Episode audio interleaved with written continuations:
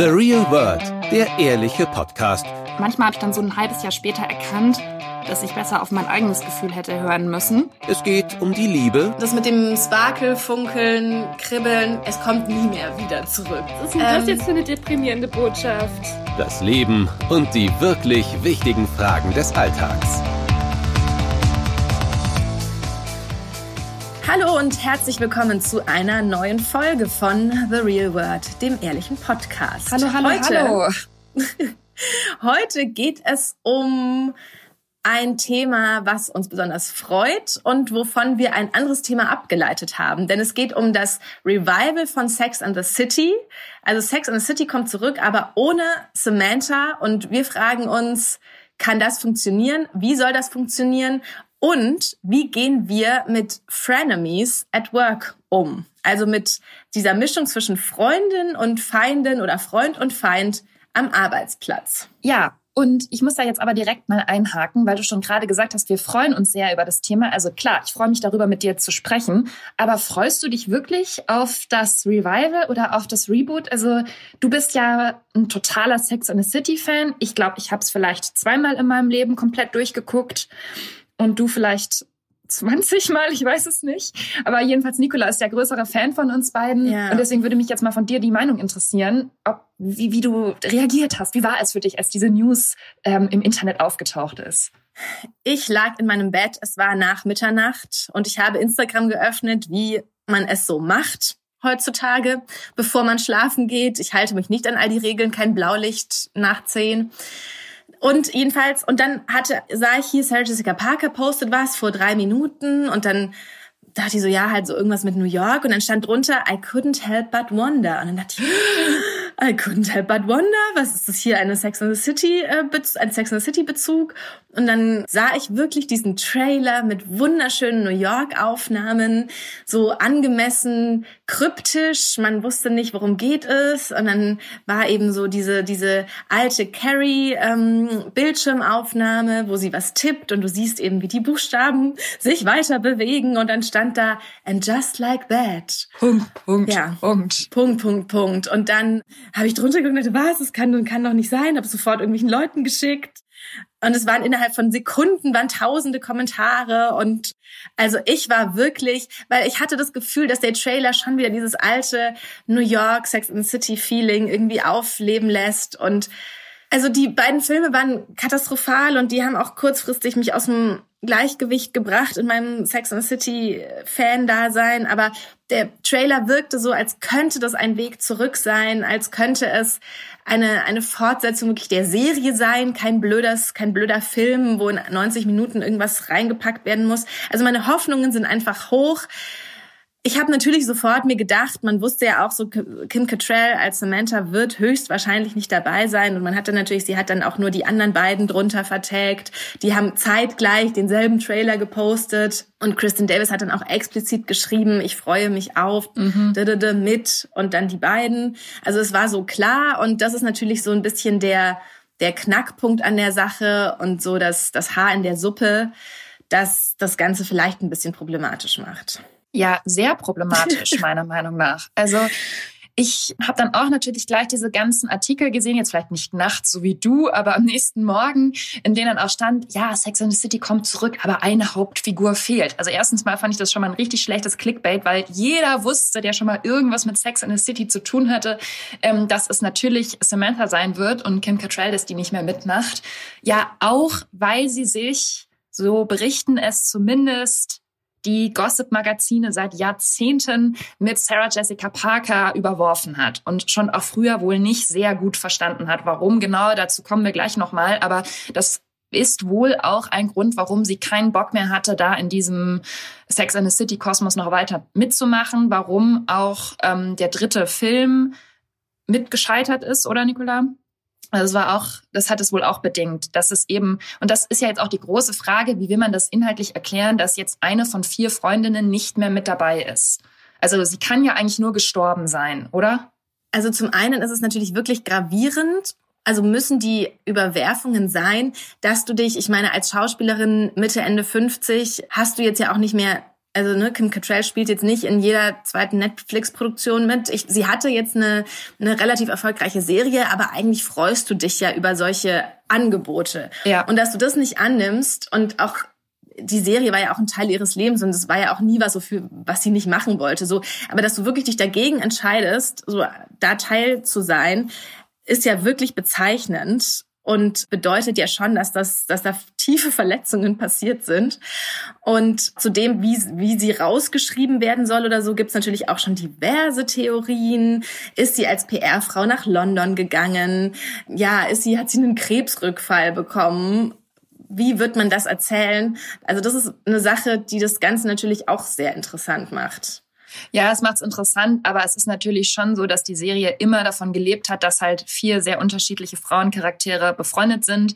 Es war ja auch, gibt ja auch so Theorien, dass sozusagen diese drei Freundinnen auch so einzelne vier Freundinnen. Nein, ich meine jetzt, dass, dass Carrie Persönlichkeit quasi zusammengesetzt ist aus diesen anderen drei Freundinnen, weißt du? Ach so. Also dass mhm. das so verschiedene Seiten von ihr sind oder dass, mhm. weil man sich als Zuschauerin auch mit ihr am meisten wahrscheinlich identifiziert hat, weil sie das ja auch erzählt hat, dass man sozusagen, das ist wie so ein, ja, für so ein aufgefächert halt die verschiedenen Lebenswege auch irgendwo, die man so als Frau einschlagen kann, dass sie da so aufgeführt wurden. Und deswegen frage ich mich schon, wie das jetzt funktionieren soll, wenn eben diese etwas exaltierte Samantha fehlen soll, die ja auch sehr sexpositiv war. Und also dieser ganze Handlungsstrang fällt ja quasi weg. Ist ja auch so dieses, in jeder von den Vieren sollte man ja auch als Zuschauerin irgendwas von sich wiederfinden können, so Identifikationspotenzial, wie auch immer. Und auch das Sex in Sex and the City, dafür stand ja zu einem ganz großen Teil Samantha. Und, ja. und das wird fehlen. Und ich habe dann in dieser Nacht, als ich das entdeckt habe, haben natürlich die Leute gleich geschrieben, was ist mit Kim, was ist mit Samantha? So, und da hat Sarah Jessica Parker auch ganz aktiv auf Kommentare geantwortet. Und also eine Frau hat eben gefragt, so was ist mit äh, Kim? Wir werden sie vermissen. Und dann schreibt, hat Sarah, Sarah SJP ähm, geantwortet, ja, wir auch. We loved her so much. Mhm. Und eine andere hat geschrieben, ja, warum, ähm, why did you dislike her so much oder sowas? Und dann hat sie auch geantwortet, das habe ich nie gesagt.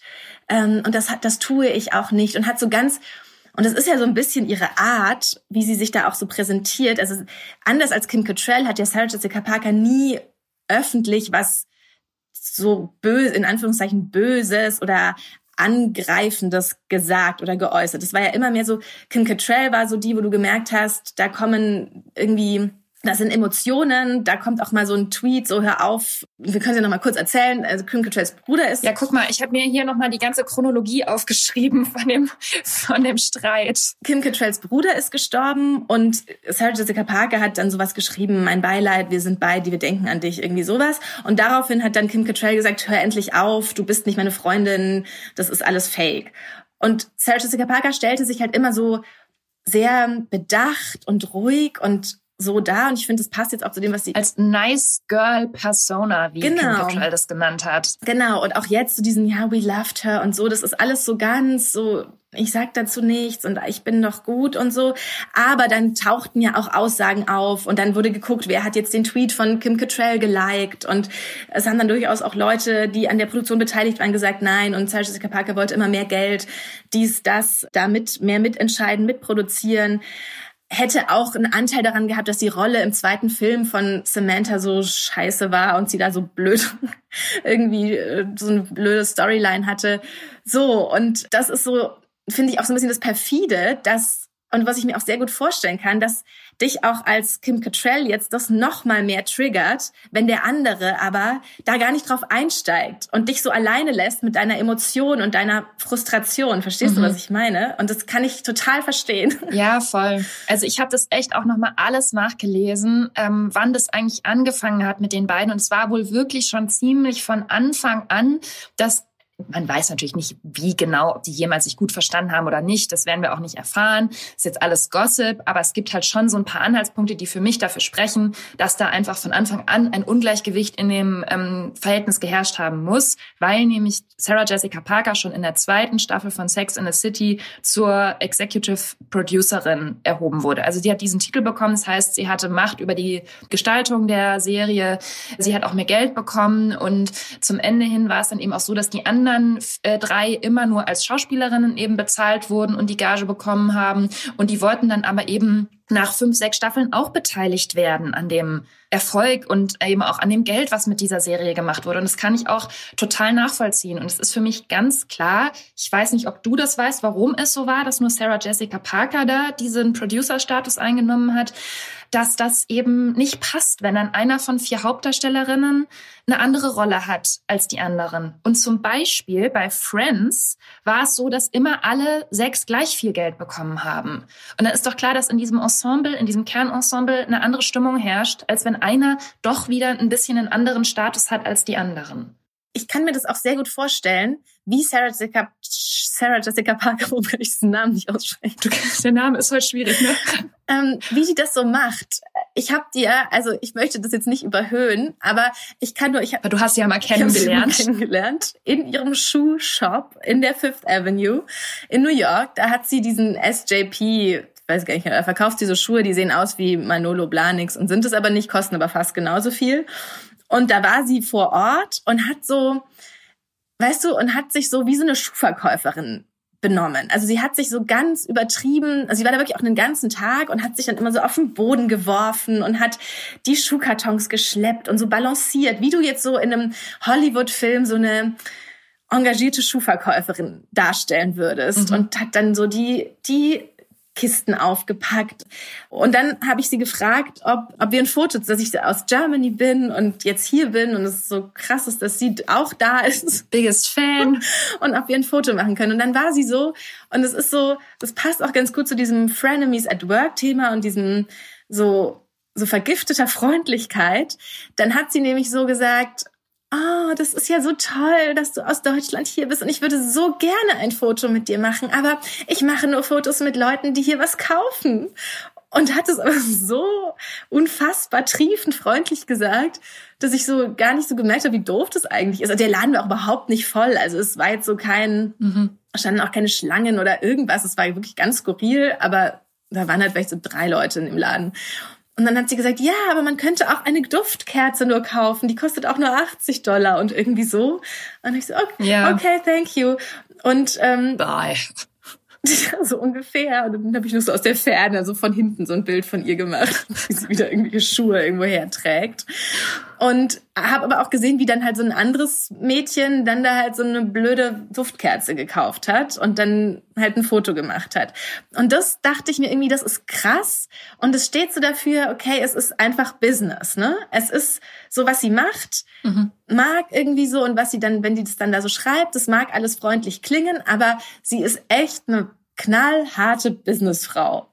Ja. Ich habe mir eben auch noch ein Video angeguckt, da ging es äh, in einer Late-Night-Show in den USA darum, da hatte wohl Kim Cattrall kurz vorher gesagt, we were never friends. Also wir waren niemals Freundinnen und dann wurde eben Sarah Jessica Parker in dieser Late-Night-Show gefragt, wie sie das denn fand, als sie das gehört hat. Und dann hat sie so gesagt, ja, heartbroken und mhm. hat dann in so einem Nebensatz gesagt zu dem, ich weiß gerade nicht mehr, welcher Showmaster das war, ja, wir haben ja schon darüber gesprochen. Also es war klar, dass es total gestaged ist, diese Frage. Klar, das ist, dass sie das vorher absprechen, ob er sowas fragen darf oder nicht, ist klar.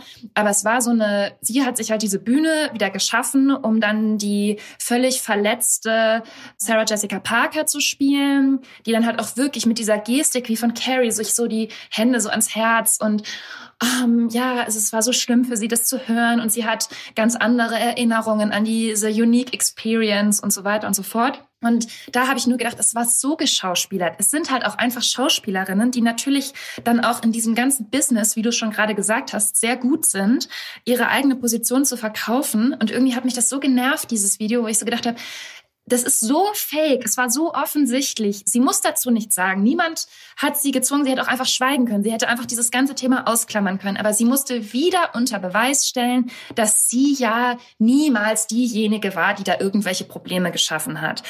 Und ähm, das fand ich schon ich weiß nicht, mich stimmt das einfach so traurig. Wir haben ja auch am Montag in der Redaktionskonferenz schon kurz drüber gesprochen, als die große News halt dann da war, dass so vier Frauen, die so einen krassen Erfolg haben, die sowas Einzigartiges in der Popkultur geschaffen haben, dass die halt das auch nicht geschafft haben, miteinander auszukommen. Und jetzt wirklich über so viele Jahre, 1998 lief die erste Folge oder wann?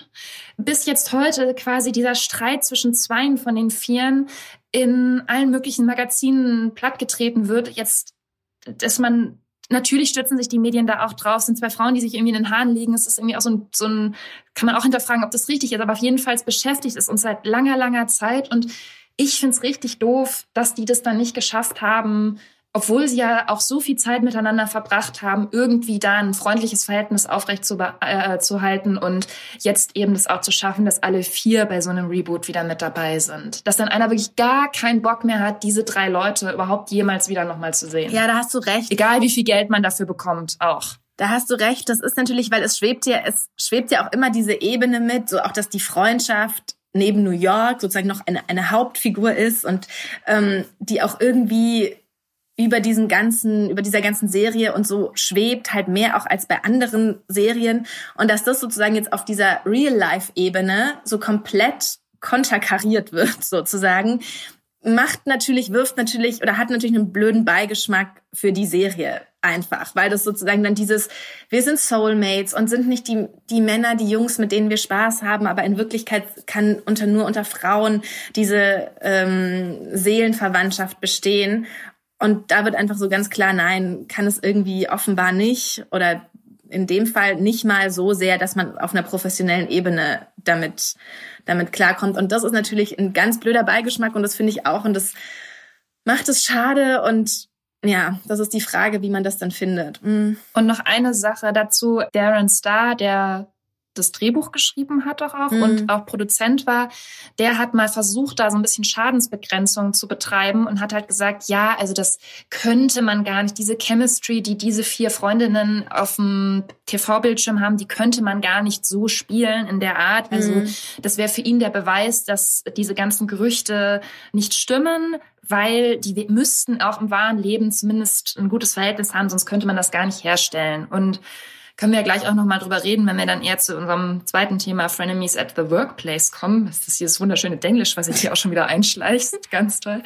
Aber ähm, das fand ich auch so noch ganz interessant, dass er halt so versucht hat, es dann noch so es gab immer so Versuche, das irgendwie noch hinzubiegen und doch so ein bisschen zu verschleiern, was da offensichtlich doch teilweise los war. Sonst würde sich ja auch Kim Cattrall nicht in dieser doch sehr harschen Art und Weise immer wieder äußern dazu. Hätte sie ja nicht nötig. Ja, und hier Darren Star und Michael Patrick King, die müssen auch überhaupt nicht hier reden. Die haben sich ja auch komplett einwickeln lassen von Sarah Jessica Parker. Ja. so. So. so viel dazu. Ja, vielleicht wollen wir auch mal erklären, was, wir, was mit Frenemy, also für alle, die auch nicht Sex and City oder so gucken, daher, da, oder nicht daher kommt der Begriff, aber da gab es auch mal eine Folge, die tatsächlich so hieß, eben Frenemy, dieses, diese seltsame Mischung zwischen Freund und Feind. Das scheint ja auch so eine Sache, also so eine Art von Beziehung scheint es ja auch gewesen zu sein zwischen äh, Kim Cattrall und Sarah Jessica Parker, wobei dann natürlich am Ende die Enemy-Seite überwog. Aber ich glaube, jeder kennt auch so eine Art von Beziehung am Arbeitsplatz, die so ein bisschen vergiftet ist mit negativer Energie, vorgeblich vielleicht freundlich. Eigentlich ist man aber, besteht eine Rivalität oder man ist in, in, einem, in einer Wettbewerbssituation. Man weiß nicht so genau, woran man ist und was das wird. Und das ist eigentlich so die Art von Beziehung, über die wir jetzt noch sozusagen davon ausgehend sprechen wollen und ähm, ja, wie man mit diesen, diesen Beziehungen umgeht, dass es dann nicht so endet wie bei Sarah Jessica und Kim. Ja. Es ist ja auch so, also ich meine, jetzt sind viele Leute doch im Homeoffice und sehen ihre Kollegen und Kolleginnen wirklich gar nicht mehr.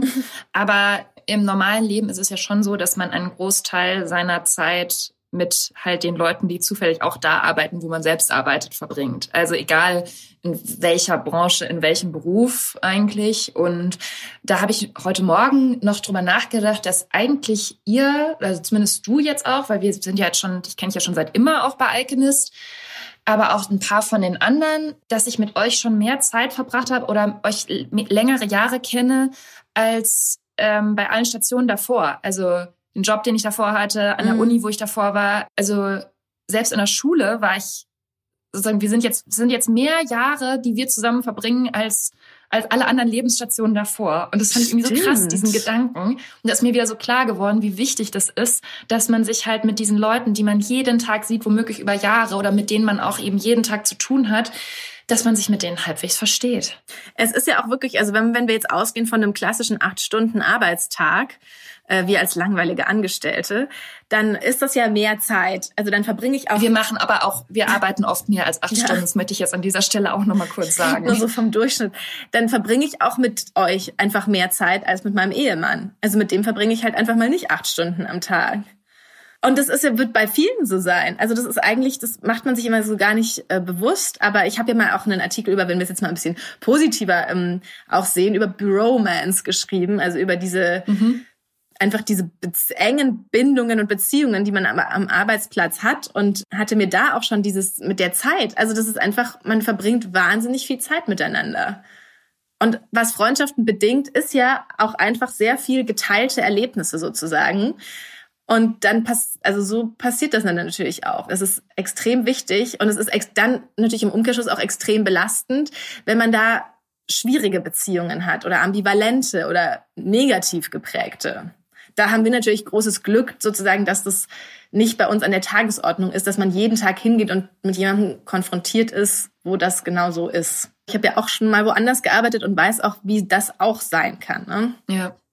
Was glaubst du denn, warum am Arbeitsplatz dann aber oft diese Frenemy-Situation ent entsteht. Also dass man quasi oberflächlich auch mal über so ein paar private Dinge redet. Also in der Mittagspause geht's dann halt auch um Beziehungen oder was weiß ich, wie jeder so lebt. Und dass man aber gleichzeitig doch sich, also viele tun sich ja auch total schwer damit zu sagen, ja, meine Kollegen sind auch meine Freunde, weil man das immer im Kopf so trennt und auch irgendwie denkt, das können ja gar nicht meine Freunde sein, weil ich kenne sie ja nur über die Arbeit und so. Also wieso ist das irgendwie so, so komisch? Das ist eigentlich wirklich komisch, weil in der Schule ist es ja eigentlich auch nicht anders. Da wird man ja auch einfach zusammengewürfelt und wird dann aber, sucht sich einzelne Leute aus und mit denen ist man dann befreundet und das hat man auch keine Scheu, dann das zur Freundschaft zu deklarieren.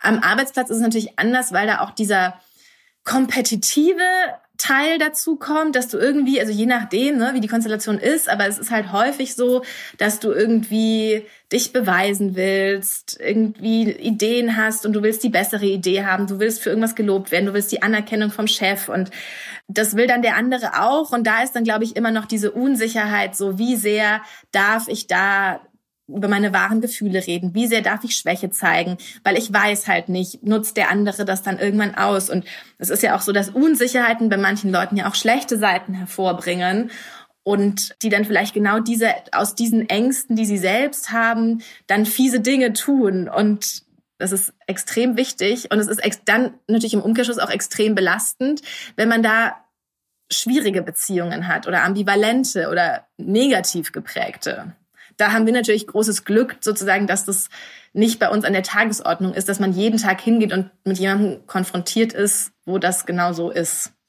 Ja, und wahrscheinlich auch dieser Punkt mit dem Vertrauen. Also wie viel kann ich der anderen Person anvertrauen, wenn es doch um den Beruf letztlich geht und um den Job und ähm, ich nicht weiß, in falls die mal doch irgendwie blöd auf mich zu sprechen ist, ob mir das nochmal schaden kann. Also ich denke, dass, oder was heißt Schaden, aber ist gleich wieder so extrem à la Julia, aber ähm, dass man ja dann doch manchmal denkt, hm, einer Freundin kann ich das jetzt schon sagen, aber sie ist ja auch die Kollegin oder er. Ja.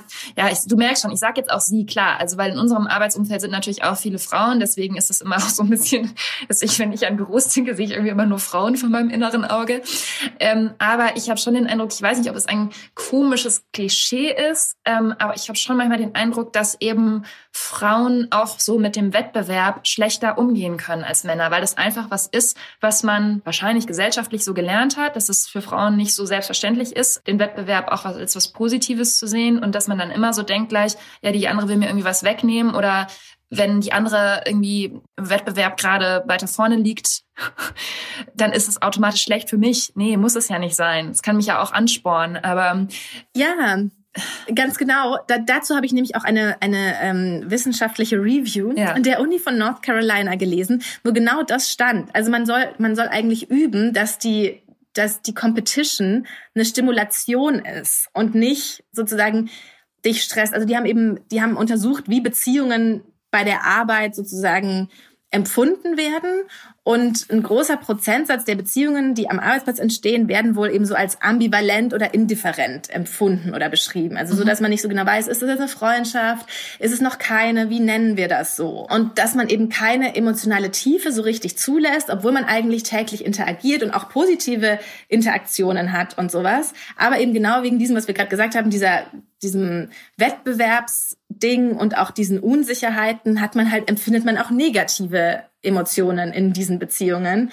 Und dass man eben sozusagen, wenn wir jetzt auch sagen, wie geht man damit um, dass man eben so ein bisschen das, ähm, also zum einen kam dabei raus, was ich ganz interessant fand, dass so, genau solche ambivalenten Beziehungen auch dein kognitives, deine kognitiven Fähigkeiten stärken. Also du wirst kognitiv flexibler, weil du so lernst, so kleine Veränderungen zu beobachten und einzuordnen, wie verhält derjenige sich mir gegenüber so. Am Arbeitsplatz. Man bemerkt einfach, genau, man bemerkt einfach so, so mehr Zwischenmenschliches, also man wird darin geschult. Und man kann aber eben auch, wenn man das so annimmt, besser im Job werden und eben, wie, wie schon gesagt, das so ein bisschen als Ansporn nehmen und das auch positiv sehen, dass halt Wettbewerb herrscht und auch sozusagen auch lernen umzudenken, ob manches vielleicht auch nur im eigenen Kopf passiert, ob das Vieh, was man jetzt irgendwie als fies empfindet, vielleicht wirklich aber auch nur objektive Kritik ist und dass man eben all diese Sachen zu erkennen und umzusetzen, auch genau durch diese Form von vielleicht schwieriger zu deutenden Beziehungen, aber eben lernt. Ja, ja, das finde ich ganz interessant, auch insofern, weil so ein bisschen so ein Mythos, der mich manchmal nervt, wenn man auf bestimmten Instagram-Kanälen unterwegs ist und, und eben auch was in so Business-Magazinen und so immer ein bisschen suggeriert wird, dass jemand in einem Team zusammenfinden muss und dass das Team funktionieren muss und ähm, wie soll ich das sagen, dass man ja für alles auch Verständnis aufbringen sollte, damit eben keine so Art toxischen Beziehungen entstehen. Und ich denke mir eben manchmal, es kann auch hilfreicher sein, zu, äh, anzuerkennen, die Leute sind halt unterschiedlich die werden nie alle ähm, genau die gleiche Art haben zu arbeiten, sehen Dinge unterschiedlich und dass man das sozusagen, also es ist manchmal kann schwierig sein im Alltag und nervig, aber dass man eben das auch annimmt und denkt, okay, wir sind unterschiedlich, wir arbeiten unterschiedlich, aber das heißt nicht, dass das eine besser oder schlechter ist als das andere oder die Arbeitsweise. Und ja, ich verstehe, weiß nicht, ob man versteht, was ich sagen will, aber das ist halt so eine, wie in ganz vielen Bereichen in unserem Leben gibt es so ein bisschen diese Idee, dass man über alles hinwegkommen kann. Und ich glaube halt, über so Unterschiede in einem Team kann man nicht unbedingt hinwegkommen. Also man kann nicht von allen im Team verlangen, dass die in genau dem gleichen Takt denken und arbeiten. Und ich glaube, da ist es auch wichtig, was ich mir auch notiert hatte, dass man auch übt und auch das ist auch was, was ich glaube ich auch noch mehr lernen muss, dass man sich dann einfach fokussiert auf sich selbst und dass man auch manche Dinge einfach sozusagen ignoriert oder nicht groß Gedanken darauf verschwendet oder versucht es zu interpretieren oder rauszufinden, woran das jetzt liegt, mhm. sondern sich dann einfach auf das fokussiert, was man selber macht und das macht man dann gut, um nicht auch noch noch mehr Energie auf sowas zu verschwenden oder sich zu fragen, wie kam das jetzt an, was ich jetzt gesagt habe oder wie, ne, warum macht der oder diejenige dies und das. Das ist auch manchmal wie schon gesagt, manchmal passiert da auch viel im eigenen Kopf und manchmal kostet es auch zu viel Kapazität für die eigene Arbeit. Mhm. Und was hast du am Ende davon? Und deswegen sozusagen ignor also deswegen sozusagen ignorieren ist immer so ein bisschen negativ, fokussieren auf das, was man ja eigentlich selber machen will. Und dann bietet man ja auch selber keine Angriffsfläche in dem Sinne, äh, wenn man sich auf, auf manche Sachen einfach gar nicht einlässt. Aber weißt du, ich finde, das ist auch was, was man mit der Zeit lernt. Und jetzt sind wir da sicherlich auch schon einen Schritt weiter als vor ein paar Jahren. Mm. Und deswegen wundert mich das, um nochmal zu Sex in the City zurückzukommen. Die Frauen waren ja schon alle, die standen ja im Leben, die waren ja schon in ihren 30ern, beziehungsweise Kim Cattrall dann auch schon etwas älter, als es mit Sex in the City anfing. Und jetzt sind sie ja sowieso alle Ü50 dass dieses komische Frenemy-Denken und wer nimmt wem die Butter vom Brot, dass das da immer noch so vorhanden ist. Da frage ich mich auch manchmal, ist das eine Generationenfrage, dass die Frauen, die in der Alterskohorte sind, hallo, bist du eingefroren oder guckst ich du nur guck, so stier? Ich gucke nicht. Dass die Frauen, die in dieser Alterskohorte geboren sind, dass die noch so ganz anders denken und irgendwie glauben, sie müssen nur nach vorne kommen und sie müssen ihren eigenen Weg gehen und was rechts und links ist, ist, ist egal und dass das in unserer Generation und in denen, die jetzt noch jünger sind, schon viel selbstverständlicher ist, dass man ja dieses ganze Thema Female Empowerment und wir halten zusammen und so. Und wenn es auch nur vordergründig manchmal ist, aber ich habe schon das, den Eindruck, dass es so ein, so ein Leitsatz ist oder so ein Ideal, was man schon auch irgendwie verinnerlicht hat. Glaubst du? Ich glaube, das ist, das ist eine selektive Wahrnehmung in unserer Bubble. Ja, okay. ja, es kann sein, aber das habe ich mich, das, das wundert mich so, dass man eben, wenn man eigentlich schon so im Leben steht, das finde ich vielleicht auch an dieser ganzen Sache jetzt mit Kim Cattrall, dass sie nicht mehr mitmacht, vielleicht auch das das Enttäuschende, dass man nicht auch irgendwie da drüber stehen kann von allen Seiten, sondern dass, dass dieses Toxische, was sich manchmal einschleicht in alle Beziehungen, aber eben auch sehr schnell in Arbeitsbeziehungen, dass das so vergiftend wirkt. Ja, also es ist natürlich zum einen sehr menschlich finde ich, von Kim Cattrall so zu reagieren. Aber also, also nicht, dass sie da jetzt mitmachen sollte, wenn sie keinen Bock dazu mhm. hat. So meine ich es nicht. Aber mhm. dass die alle das eben haben so weit kommen lassen. Ja. Im Übrigen habe ich neulich einen Artikel gelesen, den kann ich euch auch nochmal verlinken. Da stand, dass eben diese toxischen Arbeitsbeziehungen, die so schleichend die Stimmung vergiften, dass die viel gefährlicher sind als zum Beispiel offensives Mobbing. Mhm. Weil wenn jemand dich in deinem Team wirklich schlecht behandelt und du auch bisschen Beweise quasi sammeln kannst, der hat in der und der Sitzung das und das zu mir gesagt oder die und die Informationen mir vorenthalten oder so, kannst du damit halt zum Beispiel zum Vorgesetzten gehen, zum Betriebsrat gehen. Also du hast dann was in der Hand und kannst was damit machen. Aber dieses Frenemy, kleine Bemerkungen einstreuen, du weißt nicht richtig, woran du bist, was du auch vorhin angesprochen hast, man kann es nicht einschätzen, sind wir befreundet, sind wir nicht befreundet, dass das auf Dauer viel zermürbender sein kann, auch für die eigene Psyche, als eben so auch mal hin und wieder ein Eklat zu haben oder einen Wutausbruch oder dass es sich mal so entlädt. Und ja, das fand ich auch ganz interessant. Und das kann ich mir vorstellen, dass es bei Sex in the City eben auch so war, dass es immer so geschwelt hat, über Jahre hinweg, dass da eigentlich manche sich nicht so ganz grün sind und irgendwann ging es halt nicht mehr. Wie macht man das denn dann? Spricht man das dann an? Also sagt man dann, ich weiß nicht, was, woran ich bei dir bin. Du, ähm, du bist so, äh, ich kann nicht einordnen, wie unsere Beziehung ist, oder ignoriert man es besser? Das ist halt ganz, ganz schwierig, finde ich persönlich, weil mhm. man muss sich ja dann zuerst mal fragen, ähm, was bedeutet mir diese Person außerhalb vom Arbeitsplatz? Also würde ich mit der befreundet sein wollen oder wenn ich jetzt den Job wechseln würde, hätte ich das Bedürfnis, mich mit dieser Person noch weiter auszutauschen, zu treffen, was auch immer. Und wenn man da sagt, eigentlich schon, eigentlich mag ich die sehr gerne, diese Person, dann finde ich, sollte man ansprechen, und das sagen. Es birgt natürlich immer die Gefahr, dass die andere Person dann genau sagt, was wir am Anfang hatten, ja, wir sind doch nur Kollegen, wir sind doch gar keine Freunde, was hast du eigentlich? Trotzdem finde ich, wenn es so weit geht, dass es auch die Stimmung oder die Atmosphäre am Arbeitsplatz beeinträchtigt und man das Gefühl hat, es ist schwierig, sich auf die Arbeit zu konzentrieren, weil was zwischen den Personen steht, ist man es ja auch irgendwie einem Arbeitgeber verpflichtet, sowas aus der Welt zu schaffen. Also muss man sich dann überlegen, wie viel ist es einem wert? Muss man das, stört das auch die anderen? Muss man das irgendwie beheben? Oder man sagt, ach, eigentlich ist es mir egal, ich halte das aus, diese Person nervt mich einfach, aber so schlimm ist es jetzt nicht, dass ich mich meine Sachen weiterhin gut bearbeiten kann. Und dann hilft nur das, was du vorhin angesprochen hast, finde ich, sich dann halt wirklich auf seinen eigenen Stiebel zu konzentrieren und nur noch das zu machen und eben sich auf sich selbst und die eigenen Aufgaben zu konzentrieren. Ist halt aber nicht immer möglich, weil man ja auch oft in vielen Lagen mit anderen irgendwie sich austauschen und abstimmen muss. Also ich weiß gar nicht, in welchem Job es so ist, dass man nur das macht, was man jetzt selber gerade richtig findet. Wahrscheinlich ist auch ein ganz guter Indikator, ob man es ja. mit nach Hause nimmt, ne? ob man wirklich zu Hause noch über irgendwas nachdenkt.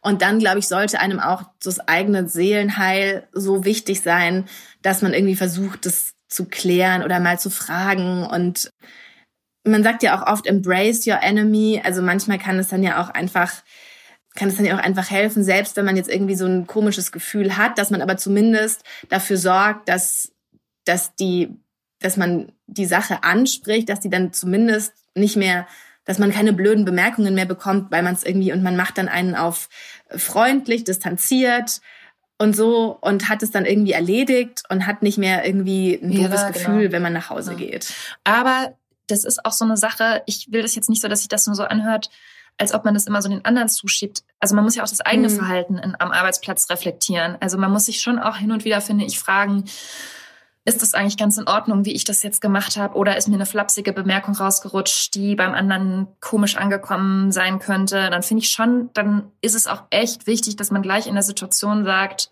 sorry, das ist mir so rausgerutscht.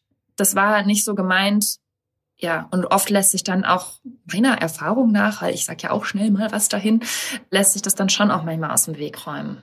Wobei ich auch oft dazu neige, das dann halt auch alles zu überdenken und zu denken, oh, hat der und der das hat der jetzt falsch verstanden und war ich zu dies und das und ich glaube, das sollte man auch nicht machen. Weil manchmal muss man halt auch Sachen sagen. Ich meine jetzt nicht, ich meine jetzt nur, wenn man so redet über irgendwas so halb also was jetzt nicht so unbedingt mit dem Job zu tun hat. Okay. Und dann rutscht einem was raus und man merkt schon so in der Sekunde, ach komm, das hättest du jetzt verkneifen können, weißt du? Mhm. Dann finde ich, sollte man lieber direkt, aber es gilt für alle Beziehungen. Es ist egal, ob es eine Freundschaft ist oder was auch immer. Ja. Also ich wurde auch schon öfter gefragt, seid ihr eigentlich wirklich befreundet? Oder sagt, macht ihr nur den Podcast zusammen? Ach echt? Ja, und äh, dann habe ich halt immer gesagt, nein, nein, wir sind schon wirklich befreundet und so weiter. Und sonst könnten wir das auch in der Form ja gar nicht machen.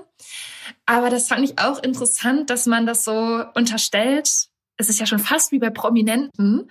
Zwei Frauen in der Podcast-Öffentlichkeit, eigentlich können die ja gar nicht richtig befreundet sein. Ja, man wünscht es, es ist so ein bisschen wie so früher bei den No Angels, wo man immer gehofft hat, die sind, die sind wirklich zufällig, alle fünf, total gute Freunde, weil sie jetzt in dieser Band sind.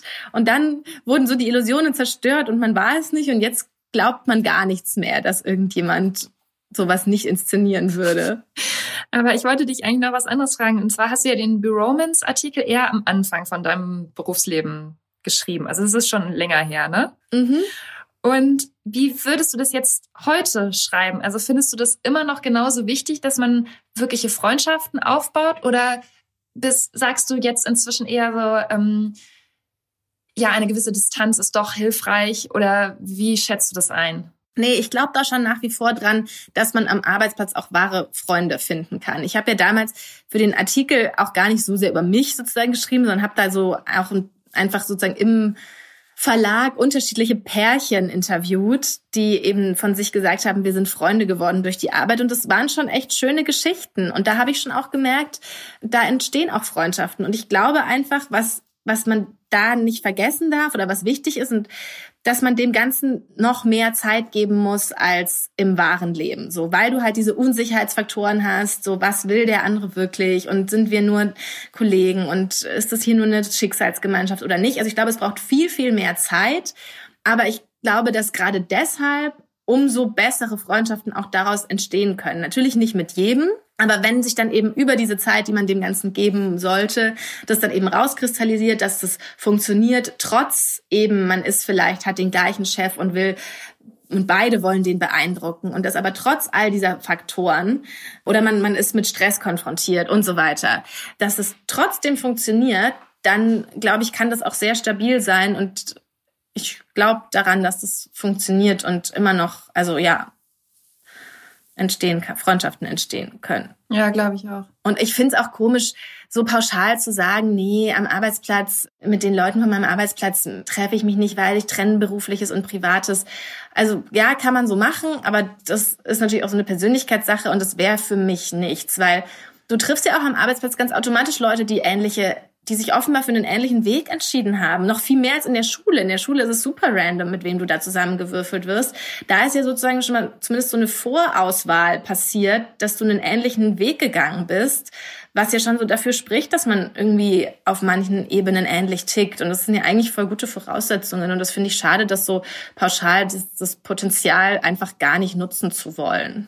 Ja, das sehe ich auch so. Also da habe ich auch inzwischen so eine ganz klare Meinung dazu, dass das vielleicht nicht immer so so klappt, wie man sich das auch wünschen würde, aber so ist es in anderen Lebensbereichen halt auch. Also ähm, und ich finde ja auch immer, wir haben ja auch schon in einer anderen Folge, vielleicht in der Klickenfolge, das kann sein, darüber gesprochen, dass man ja auch immer so Freunde hat, mit denen man halt arbeitet, mit denen man ein Hobby teilt, mit denen man eine gemeinsame Vergangenheit, eben Schulzeit oder was teilt. Und das finde ich eigentlich ein sehr gutes Modell, so für sich, für sich selbst zusammen zu sagen, ich habe jetzt nicht nur die Freunde, die über allem stehen, sondern man hat eben immer mal so verschiedene und es gibt auch verschiedene Lebensstationen und immer kommen Leute dazu und es gehen halt auch wieder welche und das ist der Lauf der Dinge und deswegen finde ich es umso dümmer, um es mal ganz krass zu sagen, zu sagen, ich will am Arbeitsplatz keine Freunde finden, weil da beraubt man sich auch selbst ja. einer Chance. So. Ja. So.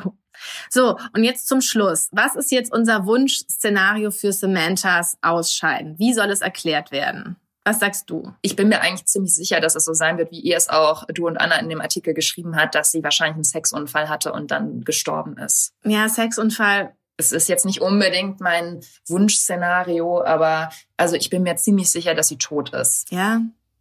Ja. Ja. Wahrscheinlich weil anders geht das nicht und wahrscheinlich wird es dann eben diese drei geben, aber sicherlich in irgendeiner Form einen Charakter, vielleicht sogar auch jemand Jüngeren, der ein bisschen diese Rolle einnimmt. Das glaubst du? Nein, das hoffe ich aber auf gar keinen Fall, dass, dass sie versuchen. Nein, nein, nicht in der Clique, aber dass es sicherlich einen Charakter geben wird, weiß ich nicht, irgendeine 30-Jährige oder so, wo sie dann so ein bisschen dieses ganze Thema Dating und Romantik noch abhandeln können. Weil also weißt du, dass man so ein bisschen so, ein, so eine Liebesgeschichte hat. Ich glaube, dass es überhaupt nicht gut tun würde, wenn da jetzt noch irgendeine neue Figur auftaucht.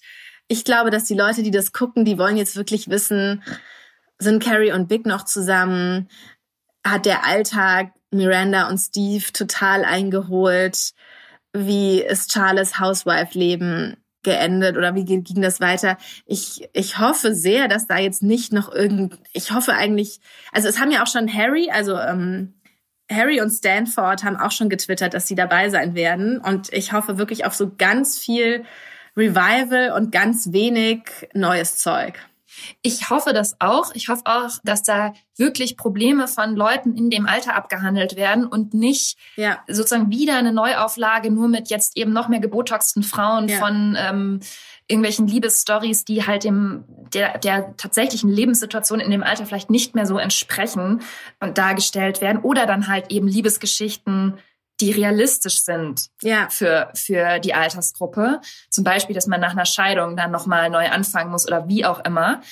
Aber ich glaube halt, dass sie sich nicht verkneifen können, in irgendeiner Form so eine Art, ja, Dating-Fieber noch damit reinzubringen. Also es wird ja, also ich denke jetzt mal, das eine von den dreien mindestens muss getrennt sein, sonst wäre es zu langweilig. Mhm. Ich bin mal gespannt, wer. Wir haben doch auch mal über diese Serie Divorce mit Sarah Jessica Parker gesprochen, die ja quasi so eine mm. Art quasi Fortsetzung von Sex in the City war, weil sie eben ja dann so eine Vorstadtmam gespielt hat, die dann in Entscheidung gelebt hat und es war so ein bisschen ja doch quasi Fortsetzung kann man schon sagen. Da war sie halt einfach, also natürlich war es nicht big und es war eine andere Story, aber sie war einfach, sie sah aus wie Carrie, ihr Styling war wie Carrie, ihre Gestik war wie Carrie, sie war einfach Carrie nur äh, mit einem anderen Mann. Aber es war nicht schlecht.